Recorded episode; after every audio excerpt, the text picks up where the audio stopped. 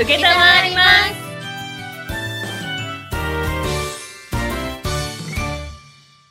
皆さんこんにちは、曽田ありさです。さて、長いことお休みをいただいておりました。お久しぶりです。お休みの間もお問い合わせのご連絡いただきましてありがとうございました。え実はですね、このお休み期間に構成担当と会議をいたしまして、えー5月からスタートしたこのサダアリサのはい、受けたまわります。なんと今回からリニューアルして今までと少し雰囲気を変えてお届けしていきたいと思っております。はい、ということでさらにパワーアップしていきたいと思ってますので、今後ともお付き合いください。さあ、第19回目はこの後、新コーナー大喜利道場。こちらでは解説に渚九段、そしてあずさ九段、こちらのお二人をお招きいたしまして、出題されたお題に私が大喜利チャレンジしていくという新しいコーナーです。まあ、大喜利といっても面白いことが言えないタイプなので、まあ、ちょっと不安もありますが、頑張りますので、お楽しみにしていてくださいね。さて、11月に入って急に寒くなってきましたが、皆さんいかがお過ごしでしょうか？私先ほどこのラジオが5月からスタートしましたとお話ししましたが、最近ラジオ配信アプリが流行ってきているみたいですね。皆さんアプリいろいろスタートしてるみたいですが、知ってましたか？中には夜寝る前に聞きたいラジオアプリなんかもあるみたいですが、皆さんはラジオいつ聞いていらっしゃいますでしょうか？私は朝会社に向かう前の、車の中や、あとは職場で好きな時に流しています。まあ、今から気合を入れて頑張るぞって時にもちろん聞いてほしいんですけども、リラックスしたい時にのんびり聞く、そんなラジオも素敵ですよね。さあ、ちなみにこの、はい、受けたまりますは、できればダラダラ過ごしたい、そんな時に聞いていただけたらいいなと私個人では思っています。まあ、意外と何も情報を入れずに SNS をダラダラと見るみたいな時間、皆さんにはありませんか？まあ、このラジオの配信が日曜日っていうのももちろんあるんですけども、ガヤ担当のお二人がいるラジオなので、リスナーさんが聞いていて、まあ、おいおいくだらくだらねえなと思ってもらえる、まあ、そんな呆れて笑ってもらえたら、まあ、それでいいんじゃないかなと私は思っております。ということで、この番組ではリスナーの皆さんからのメッセージをお待ちしております。また今回から公式ツイッターが誕生しましたので、そちらの方でも、えーコメントも受け付けております。メールアドレスは、そら .hayuke.gmail.com sada.hayuke.gmail.com まで、ツイッターは、ハッシュタグ、はいゆけで皆さんからのメッセージ、コメントをお待ちしております。はい。ということで、はいゆけ。久しぶりですね。お久しぶりです。お久しぶりですうんいや、でも今回、あの、ちょっと皆さんで会議をしましてね、どういう風にすればよりいい形で伝えていけるかとかっていうのをね、我々もね、ちょっといろいろ試行試行錯誤して、でも変わっていくっていうのはすごくいいことだと私は思うんですよ。はい。うんそうですね。ね改良に改良を重ねていきうんましょう。うんうん。さあ、この前ね、あの、イタリアフェスタがあって2人遊びに来てくれましたね来。た、行った。行きましたうん、ありがとうございます。握手してもらいました。そう、携帯のケースにサインしてくださいって言って、いや、いいですって。断られちゃって、超恥ずかった。超恥ずかった。本当に。それこそちゃちゃ入れに来たんでしょ？あれ。ちちゃちゃゃちゃしに来たんでしょ？本当に。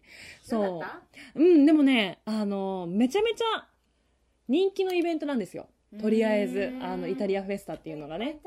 それ、昨年は、その、某テレビ局のうん。アナウンサーさんがうん、私の立ち位置でこうあの、MC やってたんですけどまあ、そのテレビ局の中では第1位のアナウンサーがやってて、やっぱ担当してたから、まあ、その人の後っていうのもあって、ちょっとプレッシャーもあったんだけど、うん。なんだろうね、あの、プレッシャーよりも楽しみの方が勝つようになって、うんあの、終わってから一応その関係者の人たち皆さんに、なんかもっとこうしたらいいよっていう改善点があれば、あの、また教えてもらっていいですかって聞いて回る、毎回そうやってやってるんですけど、聞いて回ったら、今回はですね、本当に皆さんからお褒めの言葉をいただきまして、あすごい。本当になかったっていうふうに言われたので、ちょっと自分でもそれは一歩成長できたかなって思いましたね。うん。えでもアリさんのナレーションとか上手だってちょっと最後の方に言っちゃったけど、うん。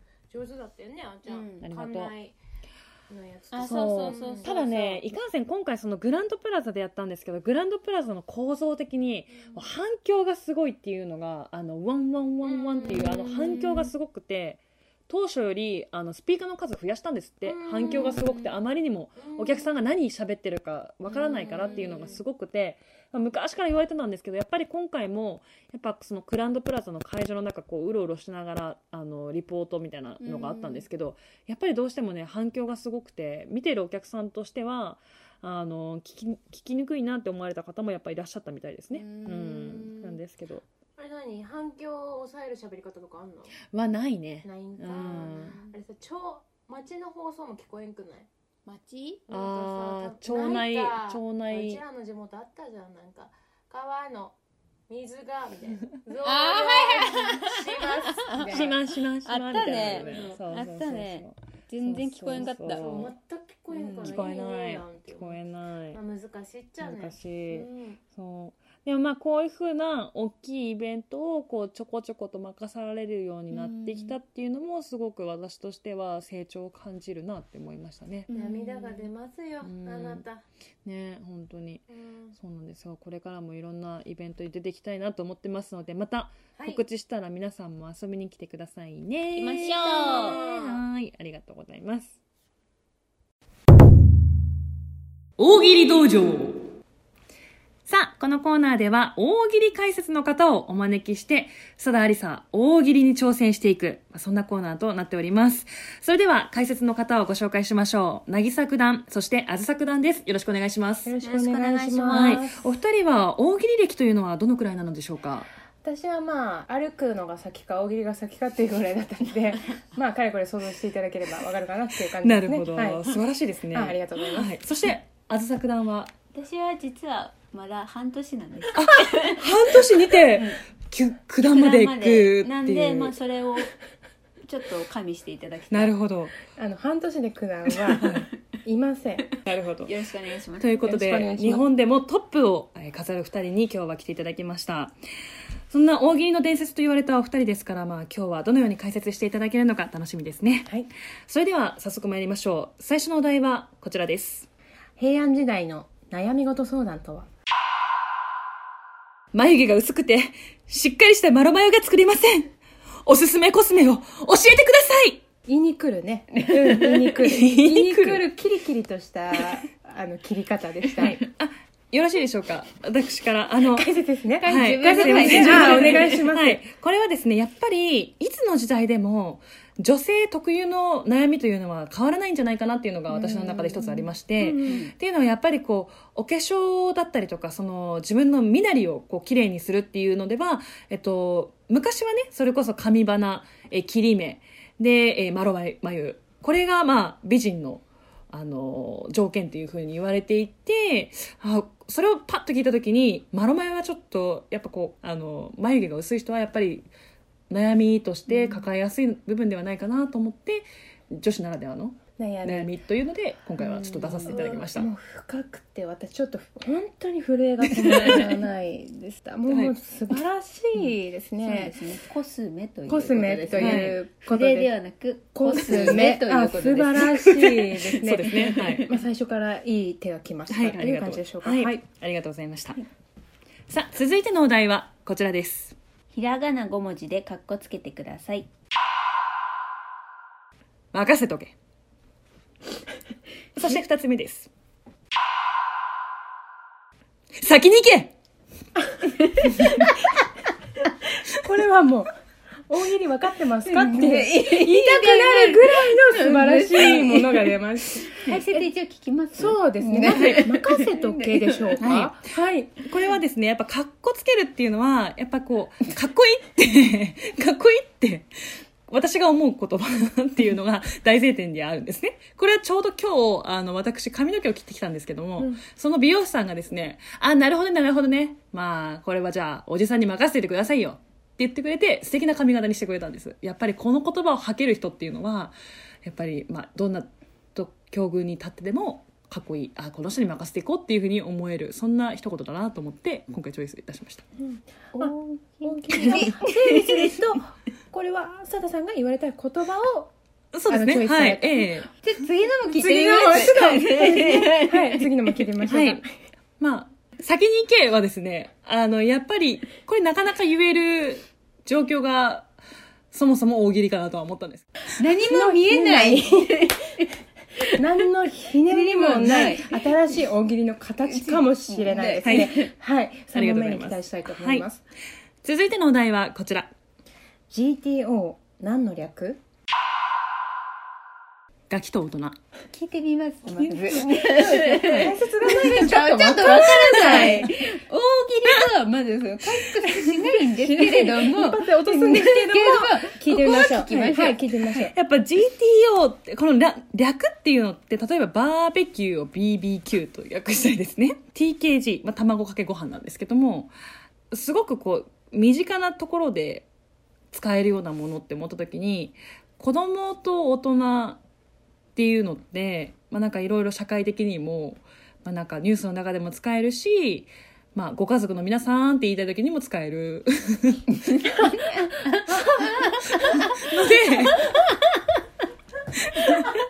なるほど。なので多様性があるんですね。はい。なので、よっぽど、あの、ちょっと難しいせん政治家が使われるような政治用語よりも、ガキと大人っていうのを GTO っていうふうに、こう、置き換えた方が、やっぱりいろんなね、家族間での問題に直面した時とか、あるいはそういう大きな事件があった時とかでも、こう、使えるっていうところに着目しました。そうですね。ちなみに例文を聞きたいんですけどそのあ GTO を使った例文があれば、今年のイタリアフェスタにはたくさんお客さんが遊びに来てくれました、まあ、中には子どもコーナーというコーナーも設けられまして GTO が楽しそうに力を合わせて頑張っていました。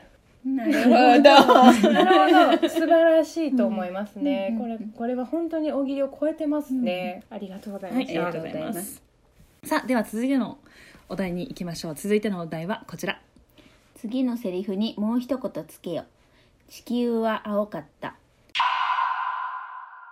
すごく立派なのにどうして半人前のことを青という言葉で表現するのだろうね。青っ鼻ケツが青い。青2歳です。これは分かりやすいですねでも。ちょっとか、感心すらしてしまった。初めて解説なしでいけそうですけれども。はい。解説しますか？あ大丈夫です。これはもう全てここに込められています。なるほど。はいやっぱり感動しますからねきっと。地球の青さっていうのには、うん。感動する。もうこんな奇跡のようなものじゃないですか。地球ができたことすら。なのにもうなんかあいつはまだ青2歳だからとか。もうケツが青いなお前はとか、まあ、青っ鼻だなとか。そういう言葉にしか使われない青。もうちょっとこの青に対して敬意と尊敬を払っていただきたいですね。地球の青なんだっていうことですね。そうです。ありがとうございます。さあ続いて最後のお題になります。こちらホッチキスという言葉を使って男性を口説いてください。ねえ。ねえ。ホッチキスして。そうだ、大喜利っていう、あの、概念は分かってらっしゃいますか？そう。ちなみになんですけれども、大喜利ってどういうものか分かってらっしゃいますか？お題に対して答えていくっていう だってこれ今回のお題はですね 男性を口説いてくださいっていうお題ですよ。だからちょっと口説いてみました。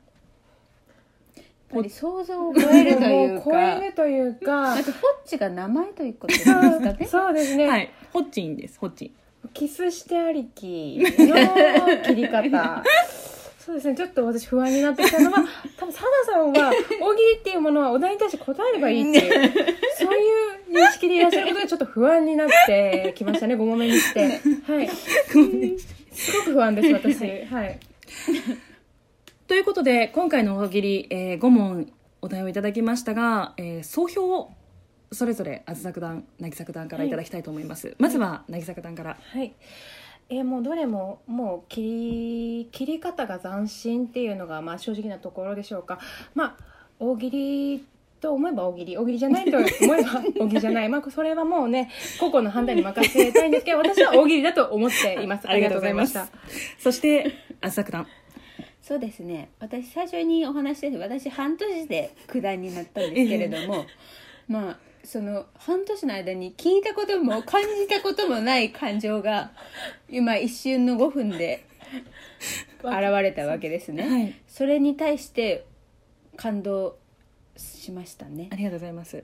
うん、半年で九段になれるかって言ったら10年かかるんじゃないかって 思うんですけどただなるほど。3日でなるんじゃないかっていうこの3日なんか10年なんかっていう この、はい本当に本当に紙一重のなるほど。方ですあなた ありがとうございましたバカと天才はなんて言いますが、はい、はいありがとうございます。はい。ということで、大喜利道場のコーナーでした。ありがとうございました。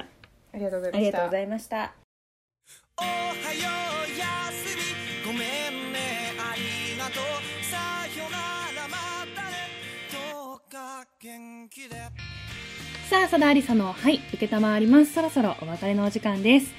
さあ、今回からリニューアルしまして、とお話ししましたが、実はツイッターのアカウントができました。そして、YouTube も配信同時にスタートすることになりました。皆さんに親しんでいただけるように、ツイッターのコメントから簡単に番組にコメントが残せるようにしたのと、あと YouTube に、えー載せることによって、よりいろんなアプリケーションを利用されていらっしゃる方にも届けたいなという、そんな気持ちがあって、今回こちらの2つ、えースタートすることになりました。より親しみを持って聞いていただけるように、今後もいろんなことにチャレンジしていきますので、ぜひよろしくお願いします。さて、ここで、佐田ありさイベント出演のお知らせです。再来週11月24日土曜日に、えー、砺波市にあります天然温泉ゆららさんでファミユさん主催、えーラテアート体験会を開催することになりました。